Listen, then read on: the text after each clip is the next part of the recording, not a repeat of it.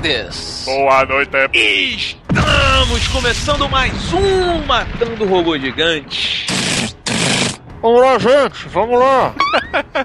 Eu sou o Beto Estrada e estou aqui com. Afonso Solano! E diretamente de Brasília. Didi Braguinha. Nice! E aí, como está essa semana de vocês? Tá tudo bem, se vai mal. É de moto. Bem, todo feliz, jogo, jogo todo é, iluminado. Pois é, cara, o Afonso é babaquinha com esses, com, esse, com esses ganchos. Cara, é o seguinte, eu tava pesquisando aqui e eu estava pensando em trocar todas as lâmpadas da minha casa por lâmpadas de LED. Apoio. Sem pensar, sem pensar nas consequências, só apoio. Mas, mas por que, que tu apoia? Qual, qual o fator que te faz falar, porra, vale a pena? Porque a luz afasta os demônios, né? Os miasmas. As... Mas minha casa, minha casa já é iluminada, já tem lâmpadas na casa inteira. Ih, vai botar mais? Vai botar lâmpada na luz. Não, eu não, não, não, eu tava pensando em substituir as lâmpadas frias que eu tenho aqui, todas as lâmpadas, na verdade, Por LED. por lâmpadas de LED. Só que, porra, uma lâmpada normal custa, sei lá, 8 reais. Hum. A lâmpada de LED custa 26, 35, podendo chegar à Terra mais caro, dependendo do valor e da potência dela. Hum. Só que o argumento que eles usam é que ela dura infinitamente mais, tipo uma vida, dura 30 anos uma lâmpada. Hum. Porque se falamos de lâmpada, estamos falando de uma eternidade, né? Uhum. É, e, cara, ela é agressivamente mais econômica. Mas assim, agressiva, ela é 10 vezes mais barata, o, o custo mensal, né? Aham. Para o consumo de energia. E eu fiquei pensando, falei, cara, como se calcula isso? Como eu faço para fazer aquele cálculo bonito? Tipo aquele, aquele homem moderno, né? Que consegue calcular exatamente o consumo que vai ter por ano e, e etc. E o lucro e, e a economia, sabe qual é? Pergunta no Twitter. Deve, devem ter homens que. que, que Não, o nego lá sabe tudo, cara. Relaxa, Diogo. Alguém vai te responder. O nego sabe tudo, cara. Ah, não, eu vou te dizer, a última vez que eu fiz uma pergunta dessa no Twitter, o nego me chamou de preguiçoso. Ah, é? Não que eu não seja, não que eu não seja preguiçoso, mas é, é duro quando alguém te confronta com uma verdade que você não gosta de confrontar todos os dias. É, talvez. Já que a gente tá falando de humanidade, eu fiquei pensando aqui, né? é, Tem negócio de lâmpada, tendências, Twitter, futuro, comunicação. A gente pode ir pra onde você quiser, Afonso. Não precisa fazer um link tão grande assim. E aí, cara, eu fiquei pensando, as pessoas curtem muito a, a modificação corporal, né? mana? Dentro da, da cultura jovem, principalmente. Tipo ciborgues? É, Quase lá, né? Tatuagens, piercings. E tem a galera que é mais agressiva que faz o body modification. Hum. Quer, quer botar coisa debaixo da pele, né? Pra fazer texturas e tal. Eu fiquei pensando, eu não vi nada ainda com lâmpadas. E aí, tô, cadê a galera investindo na luz inter- interior? Sacou? Fazer umas, uma- umas modificações, botar umas lâmpadas nos mamilos. Um LED, né? O LED, é o LED no mamilo. Imagina na sua coluna você fazer uma modificação. Uma coisa meio futurista, sabe? Assim, toda a sua coluna toda iluminada, assim, na night. Cara, agora me veio o seguinte pensamento. Se a gente tava falando sobre lâmpadas, economias, isso tudo que o Afonso tá citando aí. Vamos supor que eu seja um cara que, sei lá, Roberto, né, que é mais pesado. Tá sempre muito cansado, né? Porra, o Roberto não tá sempre cansado não, mas vamos supor que você esteja muito cansado. Será que se eu cortasse uns três dedos na minha mão, eu me sentiria mais disposto? Afinal de contas, eu tenho que gastar menos energia. Olha aí, biologia. Biologia. Muito ruim, cara. Foi muito ruim. Eu gostei, eu gostei, porque quanto menos é, é, membros, quanto menos matéria, Beto, menos energia você vai precisar pra fazer que ela funcione ali, né? Mas por que, Diogo, você tá cansado? Não, eu tava pensando nisso basicamente porque é, animações. Não, porque tá, além de não ter nada pra fazer, ter que ficar deitado o dia inteiro, eu fico pensando que animações elas têm três dedos e elas são muito espivitadas. Aí eu falei, cara, será porque elas tiraram dois dedos, elas têm mais energia? Muito provável. E acaba que me lembrou que se a gente tivesse lâmpadas nas nossas modificações corporais da juventude do futuro, a gente poderia fazer com que elas dissessem gente tá cansado ou não. Caraca, Né? Entendi. tipo galinho do tempo, tipo galo do tempo, né? Muda de cor conforme o nosso clima. E isso é, vai dar outro sentido quando você fala assim, pô, cara, tu tá meio apagado hoje. Se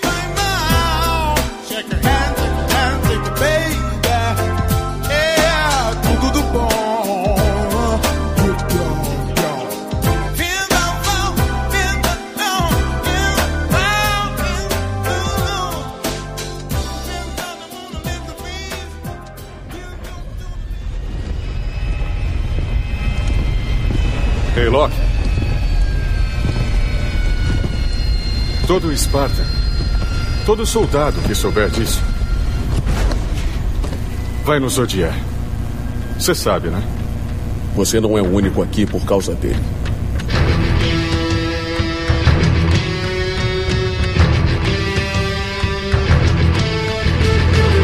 Afonso de Braguinha, chegamos em um momento tenso da história dos videogames. Tenso por quê? Porque Diogo Braga estão dizendo por aí que o senhor Master Chief é um traidor. O quê? Pois é, rapaz, porque estamos falando de Halo 5 Guardians.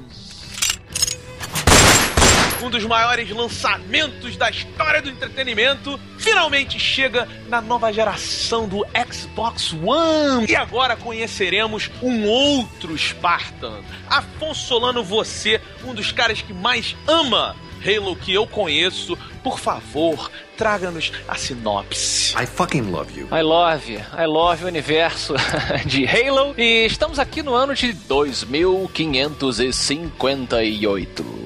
Exatamente oito meses após os eventos de Halo 4. Vamos falar Halo ou Halo? Vamos botar um monóculo aqui de Halo? Eu acho que fica conforme gosto do cliente. Que frase!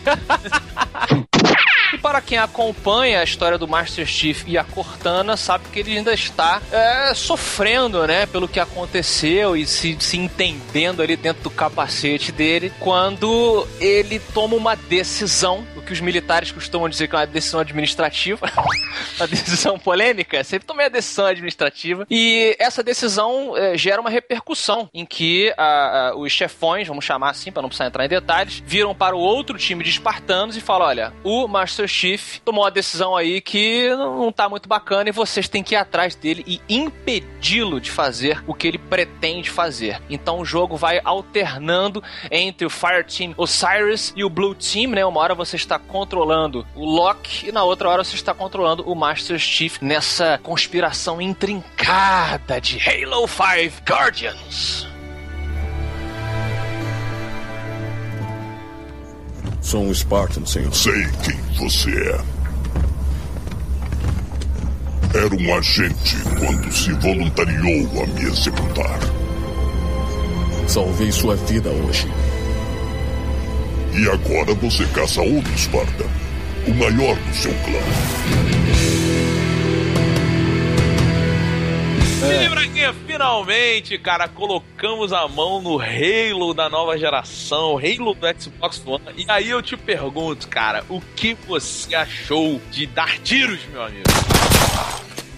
Eu acho que antes de tudo é importante a gente primeiro explicar é, o que, que é o time Osiris e o que, que é o time azul, o time Blue. Basicamente, o time azul é o time do, do Master Chief, né? Das pessoas que se uniram ao Master Chief. E o time Osiris foi o time feito depois.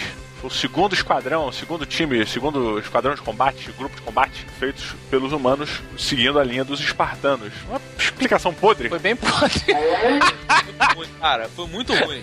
Afonso me cortando, me ajude aqui, me explique, por favor, melhor do que eu. Eu acho que porque existe uma relação de admiração, é, não somente pelo, pelo mundo, né, em relação ao Master Chief, mas por esses novos espartanos com relação a ele, porque além dele ter sido o- um sobrevivente de tudo que aconteceu e um dos últimos espartanos da série dele, é, ele salvou o mundo uma, uma cacetada de vezes. Então, quando é dada essa, essa missão ao time Osiris, por exemplo, eles ficam divididos. Eles falam, cara, o mundo vai odiar a gente por a gente estar querendo prender o, o, o Master Chief. Ao mesmo tempo que o, o Blue Team, a galera que está com o Master Chief, também ficam assim, cara, a gente vai com você, porque apesar de você estar fazendo uma coisa polêmica, você é o Master Chief, você é a lenda.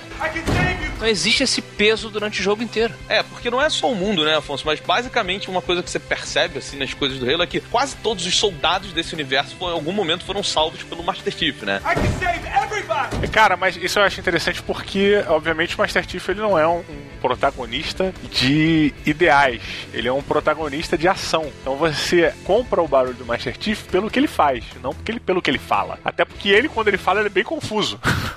Ele fala confuso, é? É. Não, não, ele, ele sim, ele, ele é um cara confuso, né? A gente passa o início tentando entender, até hoje, a gente tentando entender os porquês do Master Chief, né, cara? É, a própria relação dele com a Cortana é uma relação confusa. Será que é amor? Será que é maternal? Será que. O que, que é essa relação dele com a Cortana? Cara, isso é muito legal que você tá falando, porque você é o Didi Braguinha.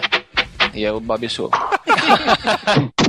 É legal mesmo, cara, porque ele, a princípio ele é um soldado. Então existe aquela desumanização do soldado. Ele fala que nem um, né, cara? É muito engraçado, porque o voice acting dele, no, tanto no inglês quanto no português, é bem reto, né? O menos emoção possível, né? Total, total. E sempre foi assim. E ele começou a mudar isso com essa relação dele com a Cortana que o Diogo acabou de exemplificar muito bem. É confusa, porque ela, além de ser uma, uma inteligência artificial, ela é uma inteligência artificial baseada na personalidade da doutora Haley, que foi a mulher que pegou o, o John, né, o Master Chief, quando era criança, sequestrou ele e transformou ele no soldado que é hoje. Então ele tem uma relação de ódio e de respeito com a mãe dele, que também é a Cortana, mas que também estava na cabeça dele direto. É muito interessante isso.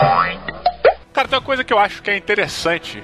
Você, quando for pegar o Halo 5, você ter em mente. Esqueça trailers, esqueça tudo que você viu na internet. Pegue o jogo como se você fosse uma página em branco. Senta, meu irmão, esquece tudo que você viu. Eu concordo, Diogo, até porque na, na, na situação hoje das mídias sociais e de, de tudo que envolve grandes lançamentos, é muito difícil a gente escapar de spoilers e, e de- do plot inteiro, né? Você tem filmes aqui que se a gente ficar acompanhando todas as notícias e jogos também, você sabe tudo o que vai acontecer. É, a própria maré que é a expectativa, né, cara? Porque a expectativa, conforme você vai vendo as coisas, você aumenta ela pra um lado, você fica na, na esperança de que, ah, vou jogar assim, ou vai ser assado, ou vai ser daquele jeito, ou vai ser acolá. Quando na verdade, é, ele vai pra um caminho bem diferente, né, cara? É, eu gosto, eu gosto. Eu fui surpreendido nesse, nesse sentido. Eu evitei muito do- desse tipo de, de, de mídia, né, Pra tentar fugir, porque eu gosto muito da história do Halo. E eu curti, por exemplo, eu não sabia quem seria é, a figura vilanesca central. E eu me surpreendi e eu gostei porque faz sentido, é bem escrito. É. Não é um vilão tirado de um, de um bunker escuro. Ah, agora eu sou o vilão, gente. Aqui vão destruir a Terra e tal. Não, não, cara, peraí. Esse vilão eu vi vindo, eu vi chegando. Isso é legal, né? E é um vilão que você compra a lógica dele. Você fala, ok, isso faz sentido. Total.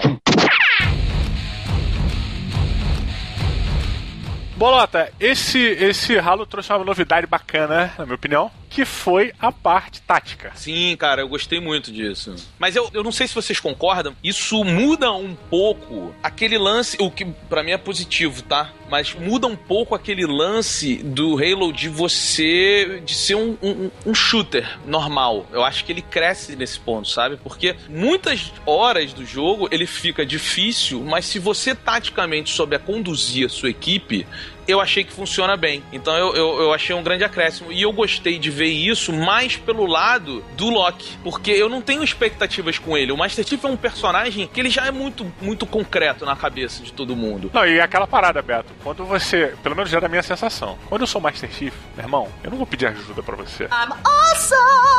Eu sou Master Chief, cara. Você pede ajuda pra mim. Cara, é, é engraçado, é- é- eu concordo, acho que é super, super válido e é natural você, enquanto tá jogando com o Loki, você pede mais ajuda dos seus amigos e quando você está com o Master Chief, você, tipo, meu irmão, deixa eu lá resolver isso aqui, eu já passei por coisa.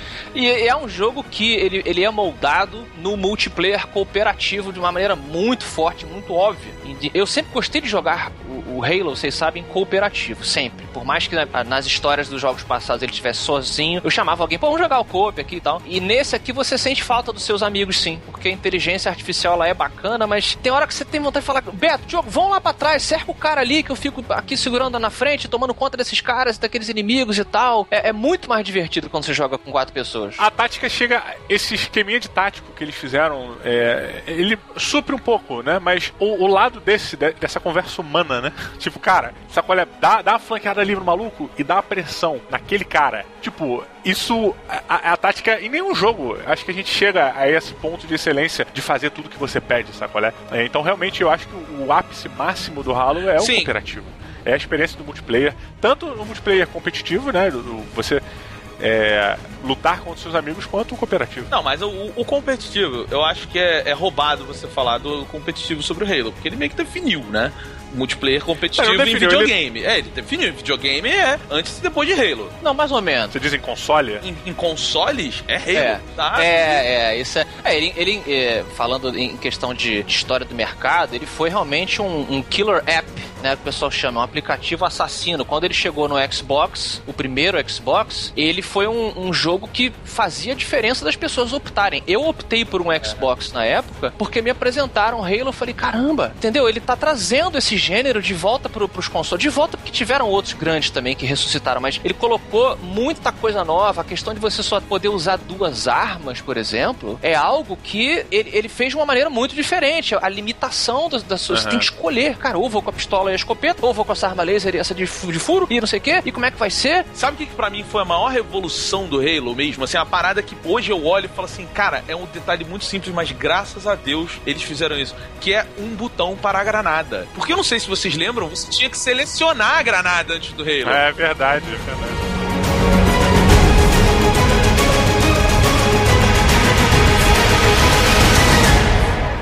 Foi um longo caminho. Ainda não acabou. Vamos dar um bom salto como planejado. E cuidar dos idiotas como se deve. E que o Buck pague a primeira rodada quando acabar. Se a gente sobreviver, eu compro o bar todo. Diogo Braga, chegou aquele momento. Quantos robôs gigantes você dá de 0 a 5 para Halo? É, cara, mas interessante. Eu, eu acho que o foco desse, dessa aventura foi um foco numa grande revelação, numa grande virada da história. Acho que o Halo 5 Guardians, ele é um jogo turning point. Você está sendo guiado para a conclusão de uma jornada. E esse aqui é quando a maré enche. É quando os eventos meio que você sabe quem é quem, você define tudo. E cara, é, eu, eu fiquei realmente, como eu falei pra vocês, né? Eu deixei de lado tudo que eu vi na internet pra tentar entrar com uma folha em branco. E foi a melhor coisa que eu fiz, porque no fim das contas foi muito gostoso chegar no final dessa jornada e realizar pra esse universo de merdas que vão acontecer, saca? Eu, eu acho que a, a parte da jogabilidade eles não trouxe, eles não evoluíram muita coisa. Você tem muito uma continuação, mais do mesmo ali, que no fim das contas é um pouco também do que a gente quer, né? Mas é, eu senti um pouco de falta de uma grande novidade, talvez uma, um equipamento mega novo, uma parada absurdamente foda, nova. Aqueles mind blowings que o Halo eventualmente faz com você. Mas eu meio que aceitei a linha de que eles foram pela história. É, e ainda assim achei o jogo muito bom. Acho que é um jogo que você tem que jogar. É, e vou deixar a parada. Hum. Tinha que ter mais tempo, hein? Tinha que durar mais. Foi muito rápido pra mim. Eu terminei querendo comer mais. Cara, me dá uma batata frita, por favor. então eu dou 4.2 pra esse Halo. Beto Duque Estrada, o espartano que precisaria de uma armadura com tamanho especial. Esses são os melhores.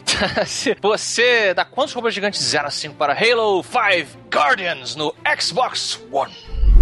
Cara, então, o, o Halo, ele. Toda vez que sai um, um- um Xbox, eu sinto essa expectativa da galera por um Halo, né? Tipo, todo mundo fica olhando: cadê o Halo? Cadê? Onde é que ele tá? Quando é que ele vai vir? Lembrando que o Roberto ele não foi um cara que acompanhou a saga Halo desde o início, Não, né? não, O Roberto eu- ele pegou esse Halo Master Chief Collection e, e meio que se a- atualizou por ali, né, Beto? Não, E olha, e vou te falar, no Master Chief Collection eu tô no segundo, aí o, o- o universo expandido eu conheço bem, que são os livros e os filmes, mas no jogo mesmo, eu joguei o primeiro, o segundo e aí vim pra esse Guardians. Mas já sabendo o que tinha acontecido e tal, então tava bem dentro da história. Então eu, eu achei um jogo muito divertido, cara. Eu achei muito divertido. Eu acho assim, eu concordo com o jogo. Eu gostaria que ele fosse maior. Eu achei que ele. ele eu, eu espera- eu esperava mais tempo de jogo nele. Mas também, eu não sei se vocês tiveram isso. Ele é um daqueles jogos que você vai jogando sem sentir. Porque é muito gostoso atirar no Halo, cara. Sabe? O, o- o tiroteio é muito legal. É muito bom você. Eu, eu achei es- essa parte técnica toda, tipo, balanceamento das armas. é-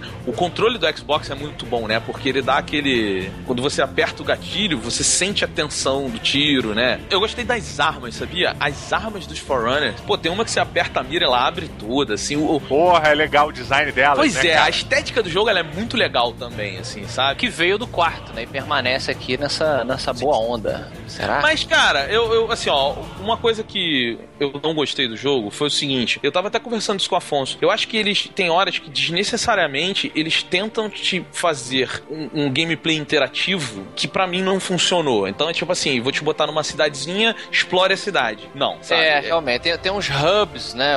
Como É. se fosse um momento que você para pra dar uma olhada, pra conversar com fulano e beltrano. Realmente não, não funcionou pra mim também não, Beto.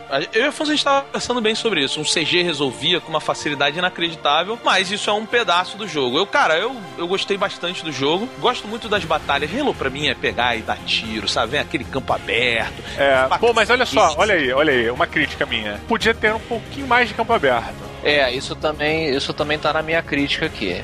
Senti bastante falta de mais combates em campo aberto, naquele nível épico, né, que o Halo construiu nos jogos anteriores. Gostaria de mais nesse. Esse ficou mais um pouco mais nos trilhos. Talvez pra conduzir a história pro ponto que eles queriam, não sei. Pois é, Diogo, e aí é onde entra o meu ponto de grandes elogios, porque assim, eu achei que ele, ele pega a história do Halo, a- aquilo que ele se propõe ali, do negócio dele é um traidor ou não e tal, e ele vai te levando, te conduzindo, de repente, no meio dessa história toda, você começa a ter uma visão do que tá acontecendo e do que foi trazido dos outros jogos, o crescimento da saga, que o final eu achei foda pra cacete, cara. Assim, pode falar quem quiser aí que já teve final melhor e tal. Eu achei o final muito bom. Eles construíram ali uma parada que qualquer universo de ficção é isso que você espera ver do lado bom, do lado ruim, pra não dar spoiler. Mas é ver personagens bem construídos, cara, que você acredita nas motivações deles. Então, cara, eu dou 4.3 robôs gigantes pra Halo 5.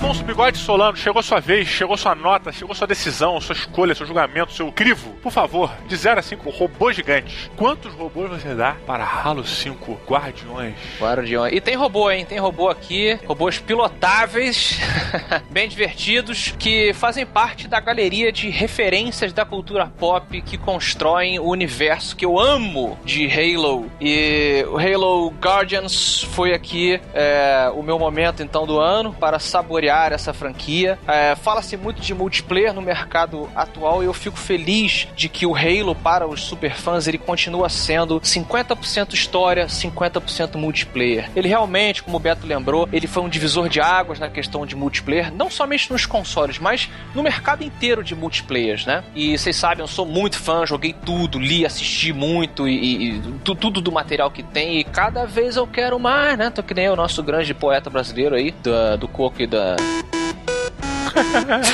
do whisky. É, senti falta de combates abertos mais sim, como o Didi falou. Queria que o jogo fosse mais longo, com certeza, ao mesmo tempo que eu entendo que isso seja uma resposta de algo que você se divertiu muito. Então, quando você fecha um livro, um quadrinho, um jogo, um filme, que você fala, putz, espera aí, não acaba que eu quero mais. Ao mesmo tempo que tava dando certo, né? Você tava, você tava super é, é, conectado. É, falando em conexão, eu não me conectei muito com o Loki, que é um dos personagens que você joga. É, apesar de eu comprar o barulho dele por ele ser militar e ele questionar tudo que tá acontecendo, eu achei que é, até no material é, paralelo ao jogo ele é mais explorado e o time dele é mais explorado. Mas ele não é tão interessante quanto outros personagens do próprio jogo são, até secundários, sabe? Gostaria de ter me identificado um pouquinho mais com ele. E. Mas no final das contas, é o que eu falei. Quando eu até botei no Twitter lá, tava no meio da batalha, uma batalha sinistra. Gente, tudo quanto é lado, uma daquelas situações que o Halo traz, né? E. E aí a música tema do Halo, a clássica música tema, ela entrou.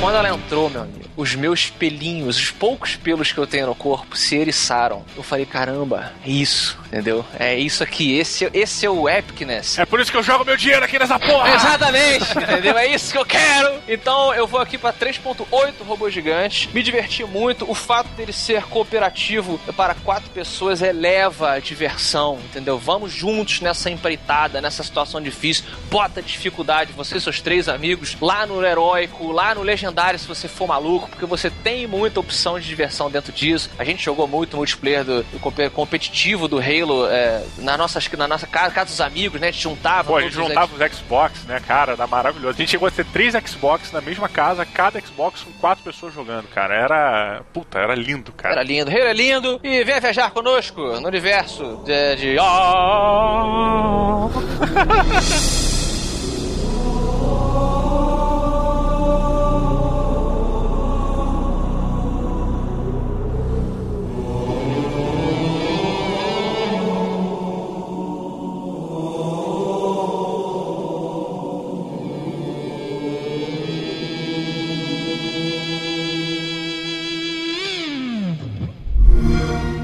Este episódio foi um oferecimento de Halo 5 Guardians. Experimente mais de 30 mapas diferentes, gráficos de última geração e um novo modelo multiplayer para você se divertir ainda mais com seus amigos. Halo 5 Guardians é exclusivo para Xbox One.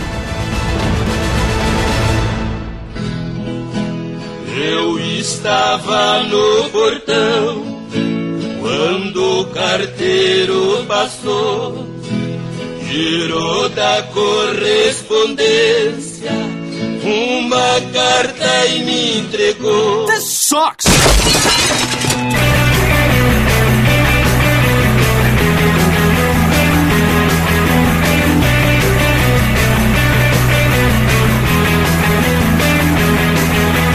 Baby, I can see your halo.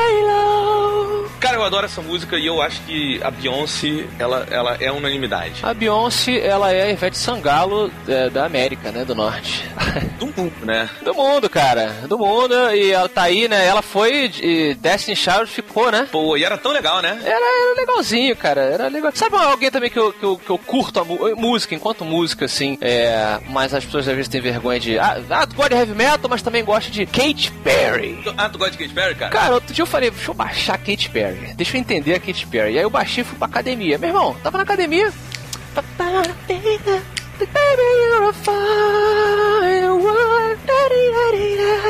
Cara, mas deixa eu te falar uma parada. É engraçado porque no estúdio eu acho a Katy Perry legal, mas eu vi os dois shows no Rock in Rio da Katy Perry e da Rihanna, né? As duas estiveram em duas edições.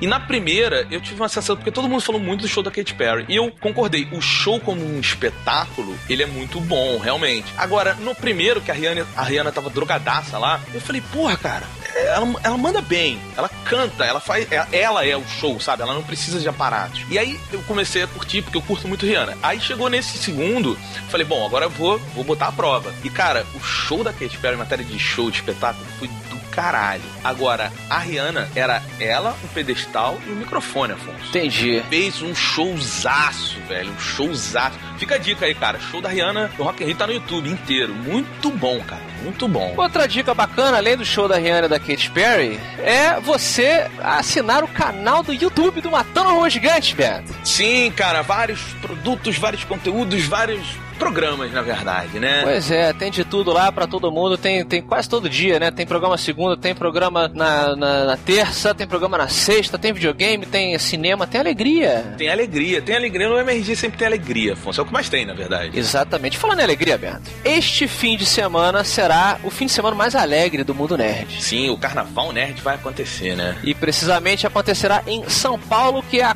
Comic Con Experience. E o Matando Robô Gigante estará lá, Bob. Sim, mais uma vez com a editora Leia, né? Nos convidaram, estaremos lá de novo fazendo um lançamento. Ó, pra quem tá ouvindo, quando o Afonso lançou o primeiro livro dos Fazem de Carvão, eu li. E aí eu falei pra ele, falei, pô, Afonso, tem que fazer um spin-off do Tantu e Magano. Ele falou, falou. Falei, pô, tem que fazer, dá uma curiosidade, a gente fica. E aí na Comic Con, meus amigos, teremos os quadrinhos das aventuras de Tantu e Magano. Excelente, que são, servem como uma continuação barra spin-off do próprio segundo livro, As Pontes de Puzur, que acabei de ver que zerou no Submarino aqui, junto com o box. Eu tô rico, Beto, sabe? Eu tô rico agora, né? É mesmo? comprar limousine pra cada um de nós. É, mentira, não tô, claro que não. É, mas me ajudem a ficar, então, indo visitando lá no dia 5, que é sábado, a partir das 15 horas, no stand da editora Leia. Vai ter foto com o Beto, com o Didi, vai ter alegria, vai ter sorteio. E é isso aí, né, Beto? Vai, vai suar, vai passar muita gente suada, Bento. Qual, qual, qual o cosplay que você mais tá ansioso pra ver, Bento? Pô, que pergunta difícil, cara. Vou te dizer o meu, pra ver se te, te dá criatividade aí. Eu tô esperando muito ver, Furiosa! Maneiro. né? Mas tem que ser amputada. Não vou aceitar chegar você que tem os dois braços sendo furiosa na porra da Comic Con. Tem que se comprometer com o papel. Cara, já sei. Ah. Eu quero ver um cosplay da Silvana, cara, do Warcraft. Claro, seu, seu amor, né? Silvana's Windrunner, cara, ela é foda, assim. Eu queria muito ver um cosplay. Eu nunca vi um cosplay da Silvana, pra falar a verdade. Verás, então, na Comic Con, nos procure lá no sábado no stand da Editora Leia.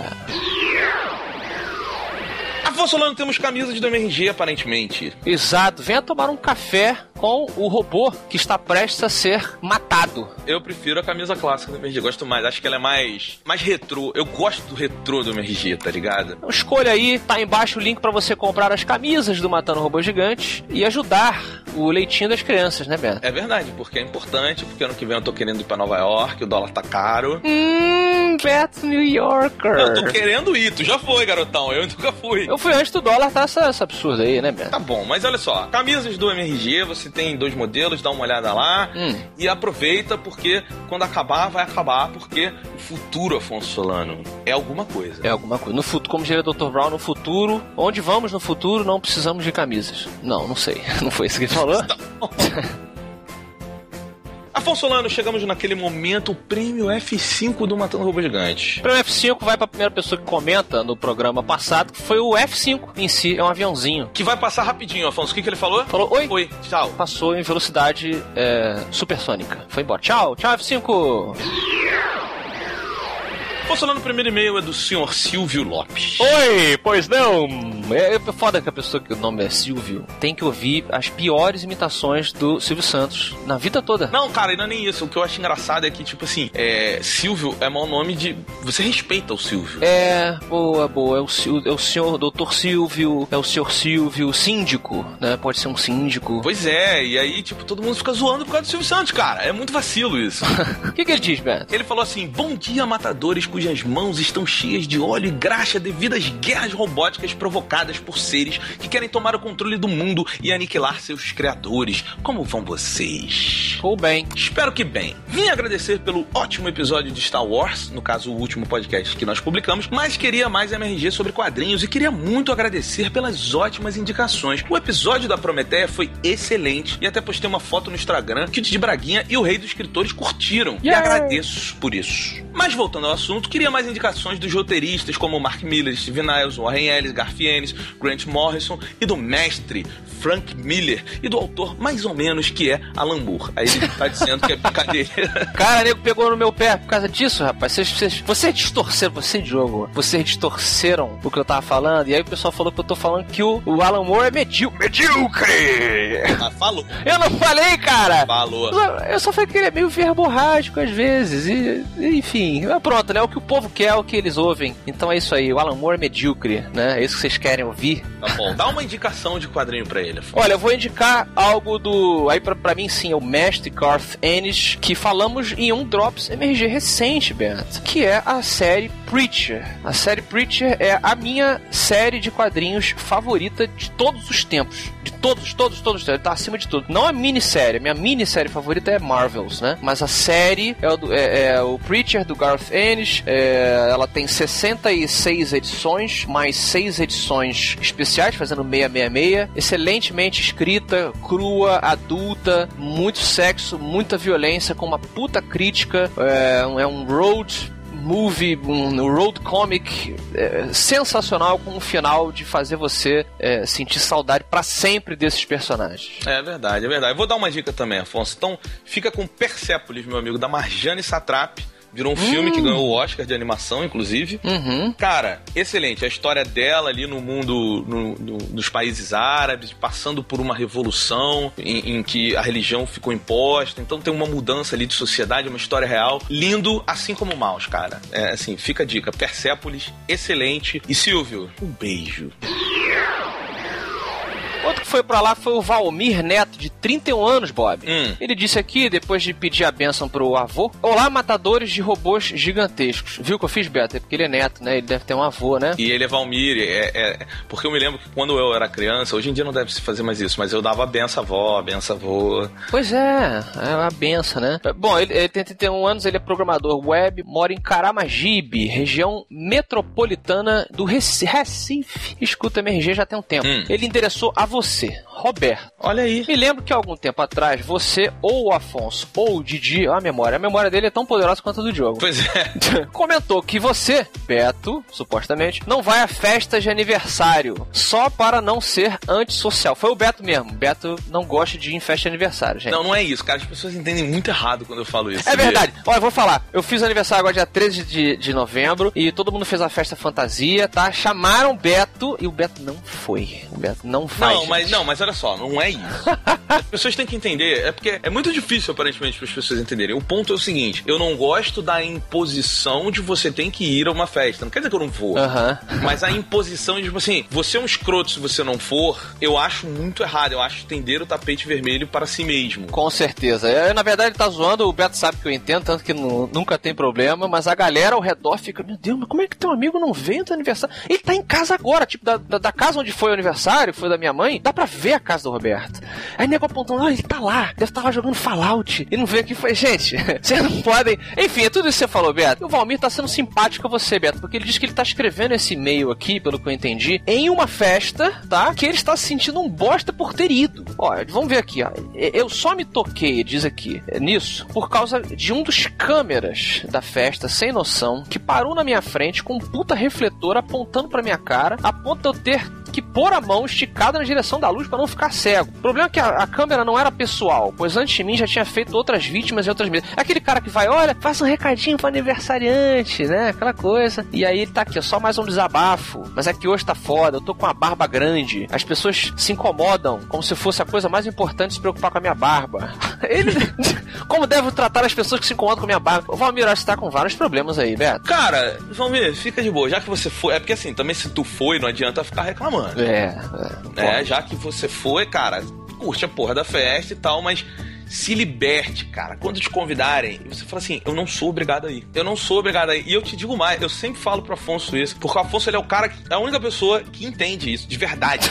Provavelmente, é. Ele é a única pessoa que entende. E eu sempre falo pra ele, cara, obrigado por isso, porque as pessoas tendem a não ter empatia, não olhar o outro, né? Tipo, como é que o outro se sente? Como é que o outro pensa? E aí elas ignoram o sentimento do outro e falam assim: foda-se o que você pensa, o que você acha, as suas teorias. Você tem que se sujeitar às minhas, porque é o meu aniversário. Eu sou o mais importante do mundo hoje. Total. Cara, vou dar um exemplo que, que simpatiza com você mais uma vez. Outro dia, o meu irmão, o Major Cenoura, fez aniversário também. Ele faz um pouquinho antes que eu, né? E aí, ele fez um pub. E eu não gosto de pub, né? Não gosto muito de pub. Acho muito barulhento, acho calor. E não dá pra você conversar com ninguém e tal. Aí eu falei pra ele, falei, pô, ô Cenoura, não, não vou não, eu não curto muito pub e tal, mas a gente almoça aí no dia seguinte. E, pô, beleza. É, é meio que isso também, né? Acho que quando você é aniversário, já, a galera às vezes faz aniversário em boate. Eu detesto boate. Você sabe disso, você me conhece há um milhão de anos. Não vou, velho. Não vou. Falo, pô, cara, eu não gosto muito de boate, não. E tem gente que fica zangada. Pô, mas é o meu dia. Você não pode fazer um. Eu vi isso de um amigão meu também. Pô, cara, mas você não pode fazer um sacrifício por mim? Eu acho que é um símbolo. O cara